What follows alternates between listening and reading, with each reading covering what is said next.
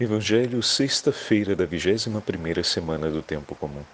O Senhor esteja convosco, Ele está no meio de nós. Proclamação do Evangelho de Jesus Cristo segundo São Mateus. Glória a vós, Senhor. Naquele tempo disse Jesus a seus discípulos esta parábola. O reino dos céus é como a história das dez jovens que pegaram suas lâmpadas de óleo e saíram ao encontro do noivo. Cinco delas eram imprevidentes e as outras cinco eram previdentes. As imprevidentes pegaram as suas lâmpadas, mas não levaram óleo consigo. As previdentes, porém, levaram vasilhas com óleo junto com as lâmpadas. O noivo estava demorando e todas elas acabaram cochilando e dormindo. No meio da noite ouviu-se um grito: O noivo está chegando, ide ao seu encontro. Então as dez jovens se levantaram e prepararam as lâmpadas. As imprevidentes disseram às previdentes: Dá-nos um pouco do óleo, porque nossas lâmpadas estão se apagando. As previdentes responderam: De modo nenhum, porque o óleo pode ser insuficiente para nós e para vós. É melhor irdes comprar aos vendedores. Quando elas foram comprar óleo, o noivo chegou, e as que estavam preparadas entraram com ele para a festa de casamento, e a porta se fechou. Por fim chegaram também as outras jovens e disseram: Senhor, Senhor, abre-nos a porta. Ele, porém, respondeu: Em verdade eu vos digo, não vos conheço. Portanto, ficai vigiando, pois não sabeis qual será o dia nem a hora. Palavra da salvação. Glória a vós, Senhor. Sexta-feira da vigésima primeira semana do Tempo Comum, em nome do Pai, do Filho e do Espírito Santo. Amém. Queridos irmãos e irmãs, a Santa Liturgia nos leva para o 25 capítulo do Evangelho de São Marcos. Juntamente com o 24 capítulo, esse é um capítulo que fala dos temas escatológicos. Então, constantemente estamos ouvindo o Senhor dizer: Vigiai, porque não sabeis o dia nem a hora. Ontem falou a respeito daqueles que se comportam contrariamente né, ao coração do Senhor. Ontem comentávamos a respeito disso. O valor e a estima que o Senhor tem pelos bens que confia nas mãos do servo é qualitativamente muito diferente do valor e da estima que o servo atribui a esses mesmos bens. Mas como o servo pode então igualar-se ao seu Senhor no cuidado desses bens, amando o seu Senhor. Como assim, Padre Fábio? O Senhor que, que é o proprietário daqueles bens, ele suou por eles, sangrou por eles, chorou por eles, gastou seu tempo, seu empenho, se sacrificou por aqueles bens e atribui um valor distinto a isso. Mas na medida em que ele entrega para o seu servo que não chorou por aqueles bens, que não sangrou por aqueles bens, que não sofreu por aqueles bens, a chance desse servo atribuir um valor inferior ou até mesmo não reconhecer a dignidade daqueles bens é grande, a não ser que o servo procure amar aqueles bens como ama o seu Senhor. É essa passagem, estão percebendo? Aqui que está o pulo do gato, aqui que está o qualitativo então, é preciso que o servo pense e faça memória do quanto o seu Senhor estima e ama aqueles bens, de como o seu Senhor cuida daqueles bens, de maneira que todos os seus gestos em relação a cada um dos bens da casa que o patrão lhe confiou seja, sejam cumpridos, pensando, fazendo memória recordando e, sobretudo, imitando os gestos de amor do seu Senhor. Desse modo, o servo vai estar sempre unido ao seu Senhor, porque antes de agir, ele vai pensar no seu Senhor e, agindo, vai fazer recordando o seu Senhor. E quando tiver a alegria de ver que as coisas estão sendo bem cuidadas, terá satisfação e alegria de se sentir unido ao seu Senhor sobre o efeito de tudo aquilo que foi feito pelos bens, pelo cuidado. Da mesma forma, para que nós possamos cuidar, como servos zelosos, dos bens que o Senhor nos entregou, a nossa família, a vida dos filhos, aquela paróquia onde estamos, a comunidade, a congregação religiosa na qual participamos, os filhos que recebemos, o lugar de trabalho que temos, para que nós possamos cuidar de todos esses bens que o Senhor estima muito mais do que a gente, porque foi pelo seu sangue precioso que esses bens foram redimidos. Eles trazem sobre si o preço do sangue redentor de nosso Senhor, a estima que nosso Senhor tem por cada um deles é infinitamente grande, para que nós possamos então amar nossos filhos, amar nossa esposa, amar nosso marido, para que nós possamos cuidar da nossa família. Como o Senhor cuida e ama, é preciso que o meu coração constantemente faça memória do amor do Senhor, reconheça primeiro e tenha consciência do amor que o Senhor sente pela minha esposa, pelos meus filhos, pela minha família, de maneira que eu não os ame por mim mesmo, mas os faça sempre a partir desse amor que o Senhor demonstrou. Ou seja, o meu ato de amor e o amor que sinto pela minha família e pelos meus filhos deve ter como referência o amor do meu Senhor. Precisa ser norteado, modelado revisado, purificado pela memória, pela recordação do amor do meu Senhor por eles. Porque terão momentos onde me sentirei frágil na hora de demonstrar afeto. E preciso me recordar do quanto o Senhor preparava o seu coração na união com o Pai para que jamais faltasse o afeto necessário para curar a ferida do coração dos homens. Muitas vezes vai ser preciso que eu tenha coragem de permanecer junto, mesmo desiludido por muitas atitudes. E aí eu vou precisar me recordar de como o Senhor mantinha firme a sua presença ao lado dos discípulos, mesmo diante da incompreensão deles. E como o Senhor, no seu relacionamento de amor com o Pai renovava sempre diante deles o testemunho desse vínculo de amor, para que diante da fragilidade da fé de cada um deles e para que diante de tantas imperfeições que geram frustração naquele que caminha com eles, não pudesse vir a menos a fé do coração deles. Como assim, Padre Pai? Vocês lembram que foram reclamar com Jesus? Poxa, a gente trouxe aí a, a pessoa que estava possuída e seus discípulos rezaram, mas não funcionou não. As pessoas percebiam uma limitação da parte dos discípulos, não que a graça do Senhor não estivesse com ele, com eles, porque estava, mas faltava ao coração deles um vigor maior nessa experiência de fé e de vida. E isso desiludiu alguns que esperavam deles um socorro. Às vezes nós nos desiludimos no convívio com a nossa esposa, com os nossos filhos, né, com o esposo, com os filhos, por aquilo que esperávamos que fosse já mais vigoroso e ainda não é. Então, às vezes, estamos na posição desses personagens. Poxa, esperava, não está.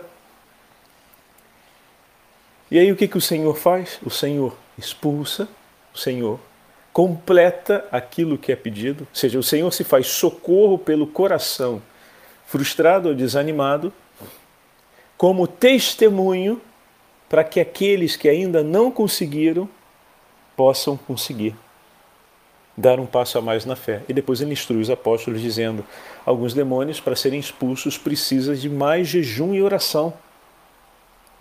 O que significa dizer que eles ainda não eram homens de um jejum e oração vigoroso para combater o inimigo naquele momento.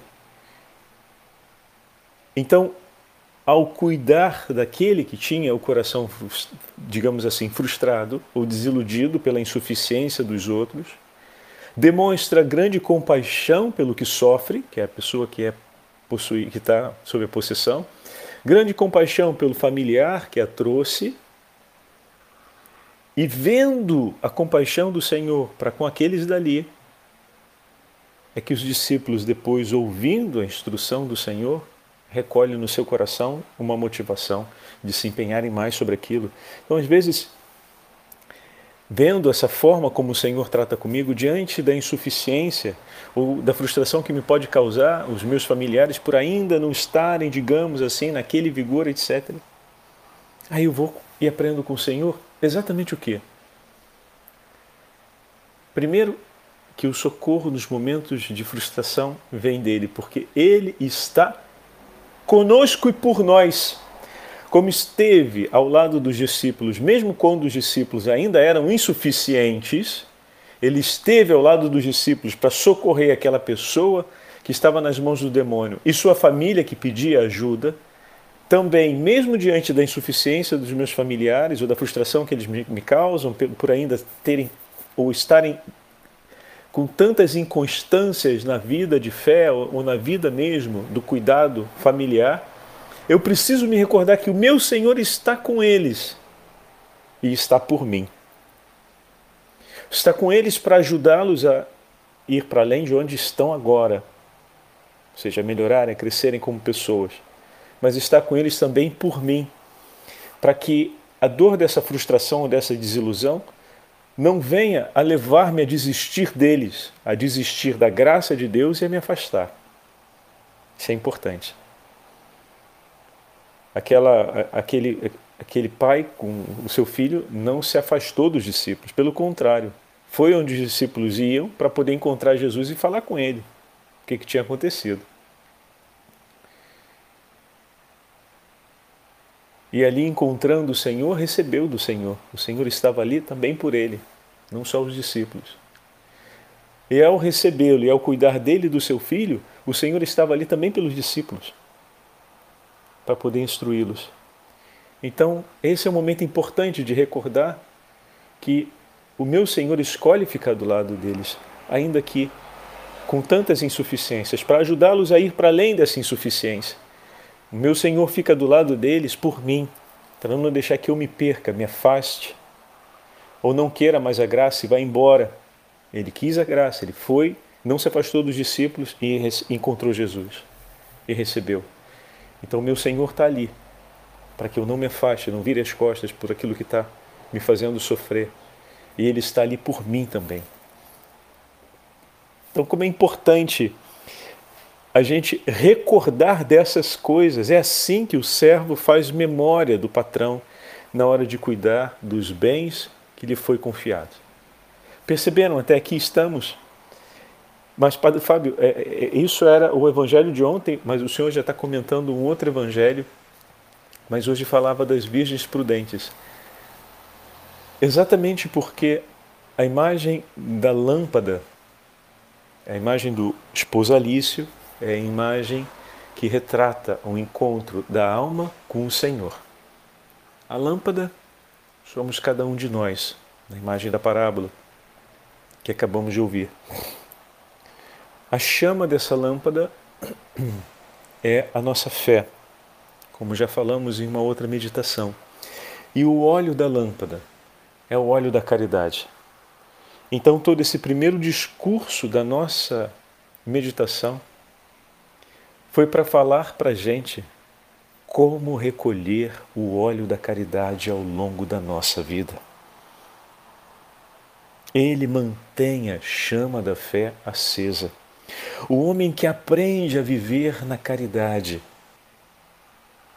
a mulher que aprende a viver na caridade e a recolher o bendito óleo da caridade, ainda que o torpe por nos momentos da vida apareçam, às vezes na vida por conta do cansaço, por conta da longa espera, né? A longa espera aqui da chegada do noivo pode ser o símbolo da nossa vida, de uma vida que vai se percorrendo no tempo, A gente pode ter uma vida muito curta, de 10, 12 anos. A gente pode ter uma vida ainda mais longa, de 30, 40. A gente pode ter uma vida, quem sabe, até os 90 ou mais. E ao longo desse percurso, dessa caminhada, não é por ser curta, nem por ser muito longa, mas também por ser longa ou curta, ou seja, por se tratar de uma caminhada onde nela se vive esforços, desafios, por se tratar de uma caminhada onde há fadiga, pode ser que em alguns momentos venha o cansaço. E nessa hora do cansaço, a gente desanime um pouco ou descuide um pouco da fé. E desse modo, a chama como que se apaga e vem aí a imagem do adormecimento, que é a imagem de quem caiu nesse distanciamento de Deus e da experiência de Deus. E como isso acontece? Quando, por exemplo, você chega naquele período da vida em que acha que tem que ganhar o mundo e o trabalho para poder botar a família para frente. E aí uma das primeiras coisas que faz é abandonar a igreja e trabalhar feito um louco para conseguir gerar aquele status da família.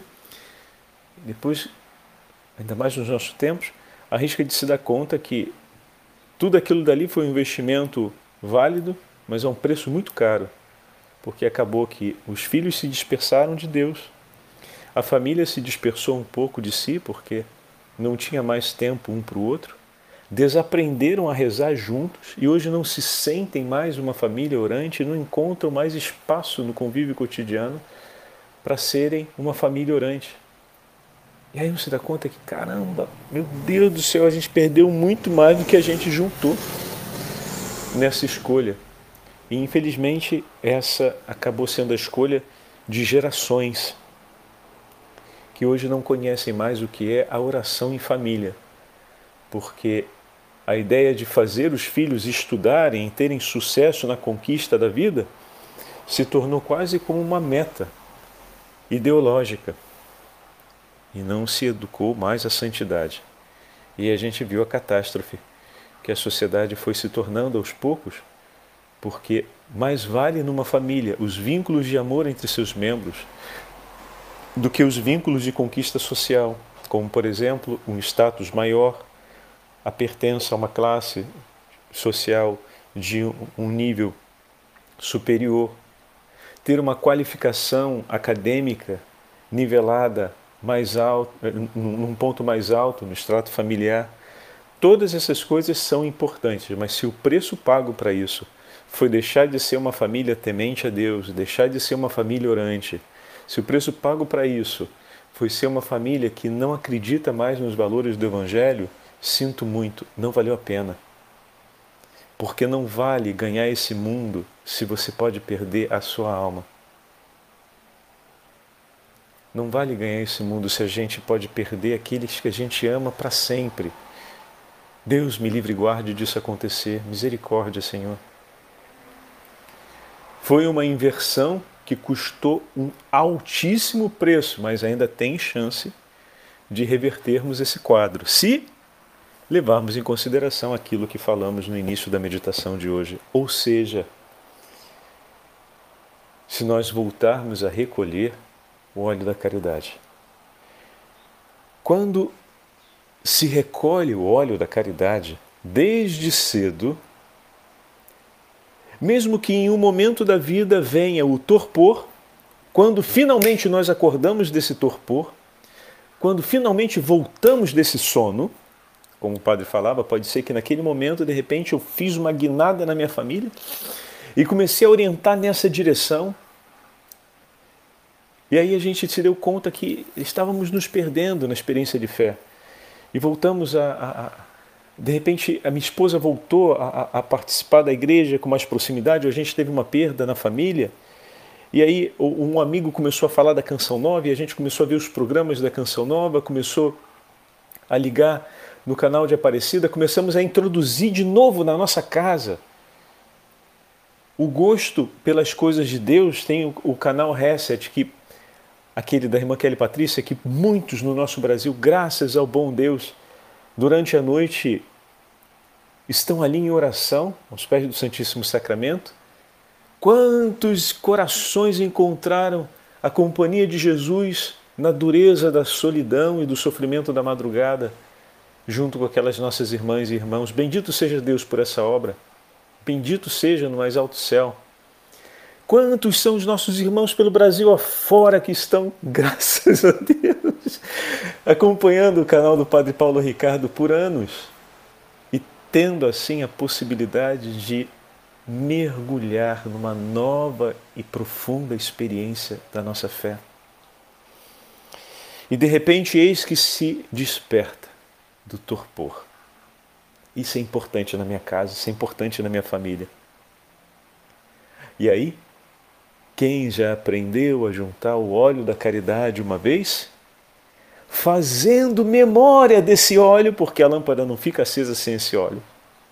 Então, fazendo memória desse óleo, colocando ele novamente na lâmpada, enchendo a lâmpada novamente de caridade, enchendo novamente a alma de caridade, ou seja, das coisas de Deus, da vida com Deus, da vida em Deus, da vida com o outro, na comunhão com Deus, a lâmpada acende e a sua chama arde de maneira fulgurosa e ilumina outra vez toda a casa. Perceberam? Bendito seja Deus. Então há tempo. Nós já aprendemos a recolher o óleo da caridade e agora estamos tendo a oportunidade de retomar isso a cada meditação, a cada passagem que fazemos o Padre Alex Nogueira, com seu canal, cada vez mais eu descubro pelo Brasil afora quantos dos nossos irmãos acompanham as meditações e as instruções de piedade, de vida de oração do Padre Alex Nogueira. Bendito seja Deus por essa grande obra também e por essa boa equipe, santa equipe do Senhor que acompanha o Padre Alex e que oferece essa vida interior à luz da piedade popular, de uma saudável piedade popular, de uma piedade popular que realmente é base de evangelização e que refaz o vigor da alma na hora do amor a Deus. E os grupos de WhatsApp, vira e mexe, estão entrando alguns vídeos do Padre Alex Nogueira. Fico muito feliz, muito feliz de ver mesmo, por saber como é que o Senhor está multiplicando. Aquelas vozes da parábola de hoje, eis que o esposo chega, preparai-vos. Todos esses que eu citei são aqueles que dizem: Eis que o esposo está chegando, preparai-vos. E ao mesmo tempo, são aqueles que nos ajudam ao longo desse tempo até o encontro com o Divino Esposo a recolhermos o óleo da caridade como estamos fazendo hoje mais uma vez e aprendendo com gosto mais uma vez a importância disso. Tudo que eu falei, meus irmãos e minhas irmãs, se aplica perfeitamente para a nossa vida consagrada, como sacerdotes e como religiosos que somos. Da mesma forma em relação às nossas casas, às nossas comunidades, e aqui entra mais o fazer memória daquilo que ensina e daquilo que instrui o padre fundador, a madre fundadora. Hoje nós temos duas fundações espanholas, por exemplo, que podemos fazer memória. Uma delas nós citamos, a outra não citamos, que é de Santa Teresa de Jesus, de é, Journet Ibars, que foi fundadora da comunidade das Irmãs. Eu pego aqui para vocês o nome. É, fundadora de um instituto feminino que hoje já conta com 2.750 irmãs, que começou na Catalunha em 1843 e praticamente se dedica ao cuidado com os idosos abandonados. Olha só. 1843, fundadora da Congregação das Irmãs dos Anciãos Desamparados. Carisma, digamos assim, atualíssimo, né? Cuidar daqueles que as famílias não conseguem mais cuidar ou que desistiram de cuidar, são os anciãos desamparados. E a congregação das senhoras adoradoras, escravas do Santíssimo Sacramento, fundada em Madrid pela Santa Miquela do Santíssimo Sacramento, são duas, duas congregações, por exemplo, cujo o Senhor suscitou no coração de suas fundadoras elementos peculiares sobre a vida na caridade. Então, quando nós falamos sobre isso, né, às vezes uma, uma família faz uma opção, como o padre citava ainda há pouco, e na vida religiosa a gente pode fazer uma opção. A gente acaba fazendo uma opção muito mais sociológica sobre a vida religiosa, ou então de uma aplicação pastoral assim tão fulminante que não sobra espaço para a relação com Deus e depois dizemos que toda relação com Deus vai sendo trocada pelo trabalho, né? Fala isso para sua esposa, imagina um casado falando isso. a viagem entre nós dois, a relação de intimidade entre nós dois, eu troco isso pelo trabalho, é, é, é, é a mesma coisa, né? Então eu, eu fui para pastoral, trabalhei de sol a sol o tempo inteiro, ali está a minha oração. Fala isso para tua esposa, se você é casado.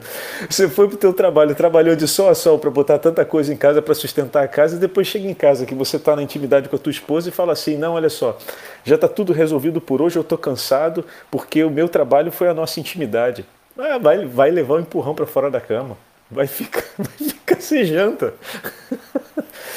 tá entendendo? Não tem sentido. Mas a gente cria umas loucuras assim, umas artificialidades para poder justificar a vida que muitas vezes quer ter. E esquece o que os nossos fundadores falaram como sendo vida de, de justiça. Não dá. Entendeu? Se a gente ignora o que está na raiz, na essência da nossa vida, vai ser difícil manter depois em pé essa casa. Não dá para tirar o, o alicerce e manter de pé. Entende? Não faz sentido. Se usamos esse paralelo simples, né? Pega a vida de um casado e aplica isso na tua vida religiosa para ver se tem sentido. Não tem. Não tem. Porque a experiência de intimidade, de amor, é recolhimento, é tempo. É conversa, é estar junto, é troca de carinho, é amabilidade, é presença, é companhia, é desligar o celular, é deixar a televisão de lado. É sair dois, três dias juntos, deixar os filhos sob os cuidados da, dos avós ou de um, um familiar em responsabilidade para ter aquele momento e depois voltar recarregados para estar novamente junto com os filhos e estar na alegria de poder ver sua esposa ali, ver seu esposo ali, estão juntos. Mas se essa alegria não se recarrega na intimidade, quando estiverem juntos vai ser só briga e confusão. Então não dá para substituir uma coisa pela outra. Ambas são importantes e um sacrifício, um desafio da vida é saber dispor o tempo para cada uma delas. E precisa dispor isso na vida religiosa. Você não faz isso, você vai se esvaziar. Ou então vai acontecer a coisa mais escabrosa do mundo. Você tá, vai estar tá lá com os filhos, que nesse caso são é, as pessoas da pastoral, os paroquianos, as pessoas que nós atendemos na vida consagrada. É, aí depende, cada família carismática tem, digamos assim, o seu alvo pastoral. E você não vai falar nunca do seu esposo. Porque não tem intimidade, não tem vida com ele. Vai falar de tudo com os filhos. Menos o nome do esposo. Vai falar tudo com os filhos. Menos da, menos da alegria da companhia desse esposo. Seus olhos não vão brilhar enquanto você fala disso. Ninguém vai ver no teu rosto que você está apaixonado ou apaixonado por ele ou por ela. Pelo teu esposo, pela Santa Igreja. Por quê? Porque não tem intimidade entre vocês. Consegue falar um do outro quando muito, mas fala demais daquilo que é do trabalho. Você não vai no teu ambiente de trabalho e ficar falando apaixonadamente da tua mulher. No teu ambiente de trabalho você fala daquilo que você tem que falar. Você está falando do seu trabalho, né? Mas ao mesmo tempo, se os teus companheiros de trabalho veem que você tem uma família vigorosa, forte, reconhecem no vigor e no teu ânimo que você é um homem que se recarrega em casa, ao lado da sua esposa, ao lado dos seus filhos, e quando surge um tema que toca essa sensibilidade, logo vem nos teus olhos: eis um homem forte, que tem uma família junto com ele. Isso se identifica rápido. Joga agora dentro do ambiente de trabalho e a gente vai ver como é que isso não se identifica rápido.